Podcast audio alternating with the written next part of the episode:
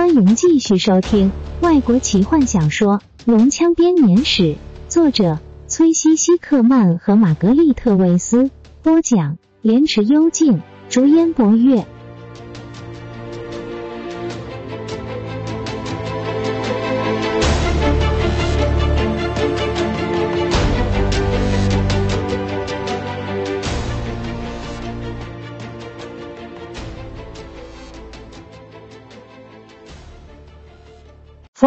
火炉疲软的躺在一块生满青苔的大石上面，他的矮人老骨头这些年来已经为了他劳累够久的了，也该让他好好休息了。我根本就不该出来冒险的。看着脚下的山谷，弗林特咕哝着，他的音量虽然很大，但四周却没有任何的人影。多年独自冒险的生涯，养成了他自言自语的习惯。他用力的把双手放在膝盖上，激动的说：“如果我再有冒险的念头，我就甘愿被神诅咒。”对一位在凄凉的秋日下跋涉终日的年迈矮人而言，这块被午后阳光温暖的大石躺起来格外舒服。弗林特静静的躺着，让阳光和思绪混合所产生的暖意沁入身心。他终于到家了。他看着四周。目光搜寻着那些熟悉的景物，脚下的山脉构成了盆地旁的屏障，整个盆地则沉浸在秋天色彩斑斓的景致中。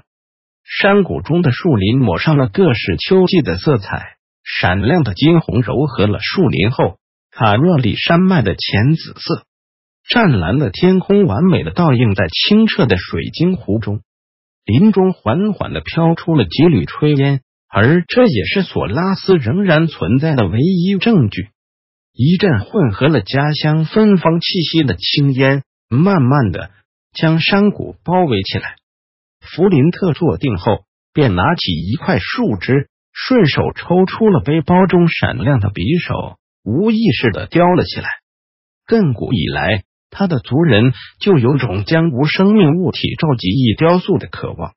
在退休之前。他曾是个铁匠，当他的刀锋触及树枝时，他的思虑飘向了从隐藏在树林间的烟囱中所飘出来的炊烟，双手也跟着停止了动作。我自己家中的炉灶也早就熄了。弗林特轻声的说道，他用力的摇摇头，对自己的多愁善感有些厌恶，使劲的削起木头作为报复。他大声的对自己喊道。我的屋子空旷了好一段时日，屋顶搞不好已开始漏水，把家具都给浸坏了。愚笨的冒险，我所做过最蠢的事。活了一百四十八岁，我应该要学到教训才对。你永远学不到教训的，矮人。远处一个声音回答他：“就算你活到两百四十八岁，也不可能。”弗林特丢掉手边的木头，冷静的将双手从匕首游走到背后的斧柄上。对着小径张望着，这个声音很耳熟，是多年来他所听到的唯一熟悉的声音，但他想不起来是谁。弗林特眯着双眼，注视着被日落余晖所照耀的小径。他看到了小径上有人漫步而来。弗林特走到一株松树的树荫底下，好让自己看得更清楚些。来人的步伐散发着满不在乎的优雅。专属于精灵的优雅，但他的体魄却有着人类的壮硕和厚实的肌肉，满脸的络腮胡更是人类才有的特征。在绿色的斗篷遮蔽下，弗林特只看到这人的褐色皮肤和红褐色胡须。他的肩上背着长弓，左手边的腰际则挂着把长剑。他穿着软皮靴，皮靴上有着精灵族喜爱的精致雕饰。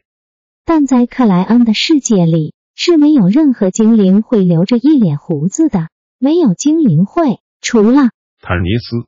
弗林特对着逐渐走来的男子狐疑的问道：“正是。”来人的满脸胡须裂出了一个宽阔的笑容。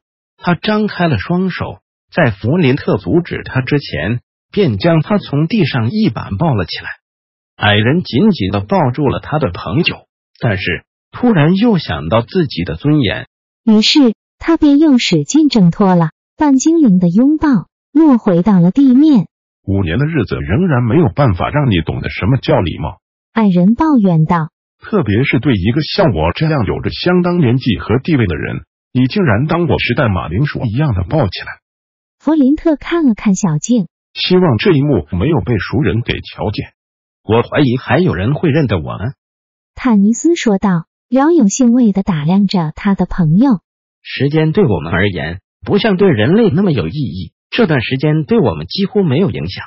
五年对他们来说是段很长的时间。但是对我们来说，就像几分钟一样。然后他笑了。你一点也没变。对其他人而言就不一定了。弗林特靠着石头坐好，重新开始雕刻了起来。他抬头看着坦尼斯。为什么要留胡子呢？你已经够丑了，不是吗？坦尼斯抓了抓下巴。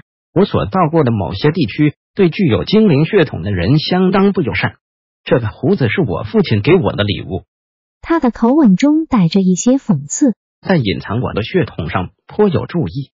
弗林特嘟囔了几声，他知道这不是事实。虽然这个半精灵不喜欢随便动手，但他也不是个会故意躲避冲突的人。木屑继续四处飞溅。我所到之处，对任何血统的任何人都不友善。弗林特把木头拿在手里。开始检查，不过我们总算是到家的，那些都是过去式了。我听说的可不是这样的。坦尼斯把斗篷拉起，让阳光照不到他的眼睛。海恩的追寻者高层任命了一个叫韩德瑞克的家伙接掌索拉斯的大神官职务。这个家伙和他的新教派搞得索拉斯天翻地覆。坦尼斯和老矮人心有灵犀的俯视着跟前的山谷。阳光逐渐黯然，让树林中的住屋露出形迹来。晚风带来了阵阵家园的炊烟味，隐隐约约的还可以听见母亲叫孩子回家吃饭的呼唤声。弗林特静静地说：“我没听说有这回事。”宗教迫害审讯。坦尼斯的声音在斗篷下听来十分的沉重，比弗林特记忆中还要来的深邃。来的低沉，矮人皱起了眉头。他的朋友在这五年中有了些变化，而精灵从不改变的。但坦尼斯只算是个半精灵，一名因暴力而产下的子嗣。在克莱恩大灾变后的日子里，在那些里希分化了各族的战争中，他的母亲被人类的战士强暴，也因而生下了他。这些审问。据说是针对那些不认同大神官观点的人而来的。弗林特从鼻子发出声音：“我不相信追寻者的神，从来都不信。但是我不会在街上大声嚷嚷，自扫门前雪，这是我的生活方式。海恩的追寻者高层们仍是群品的高洁且睿智的人士，只不过被索拉斯的这颗老鼠屎坏了一锅粥罢了。这倒让我想起另一件事：你找到你所追寻的目标了吗？”你是指有关古老真神的线索？坦尼斯反问。或者你是问有关心灵上的平静？我动身寻找的目标就是这两样。你是指哪一个？我想这两者是相辅相成的。你找到了一个，另一个自然随之而来。弗林特大声说着，他把玩着手上的木头，看来似乎仍对他外形不太满意。我们是要整晚站在这儿闻着晚餐的香气呢？还是要进城去吃顿晚饭，走吧。坦尼斯挥手示意，两人向着索拉斯前进。坦尼斯的步伐让矮人不得不加快自己的脚步才能跟上。虽然离他俩上一次共同冒险已有了段时日，但坦尼斯仍然下意识的减缓了步伐，而弗林特也不自觉的加快了脚步。弗林特追问：“你连一丁点线索都没找到吗？”一点也没有，坦尼斯回答。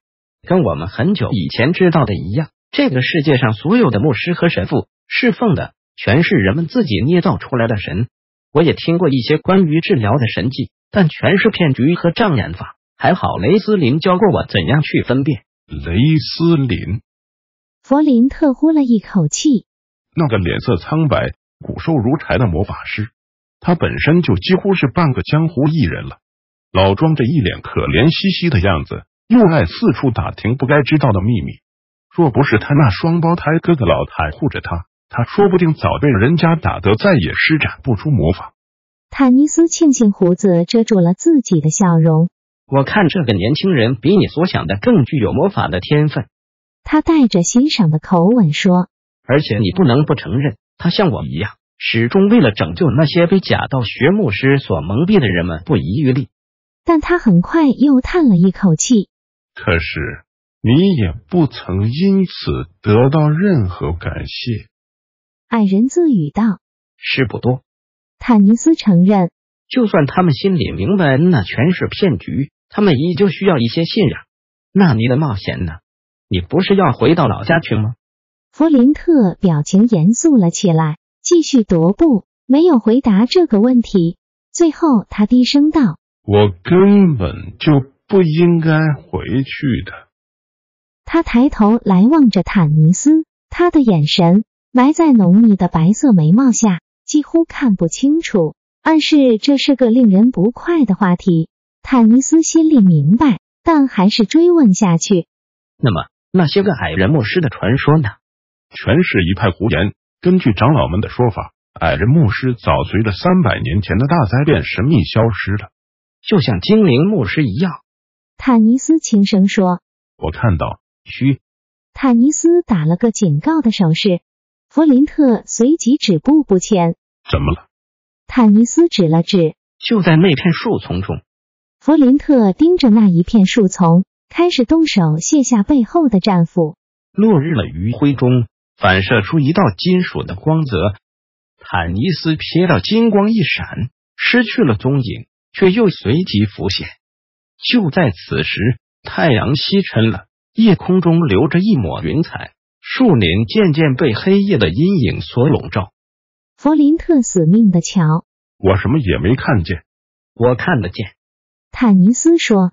他一直凝视着，最后看见金属光泽的地方。他的精灵视力让他逐渐看清拿着金属的生物及其身上所散发的温暖红光。只有精灵才看得见的景象。坦尼斯喝道：“什么人？”本集就为您播讲到这了，祝您愉快，期待您继续收听下一集。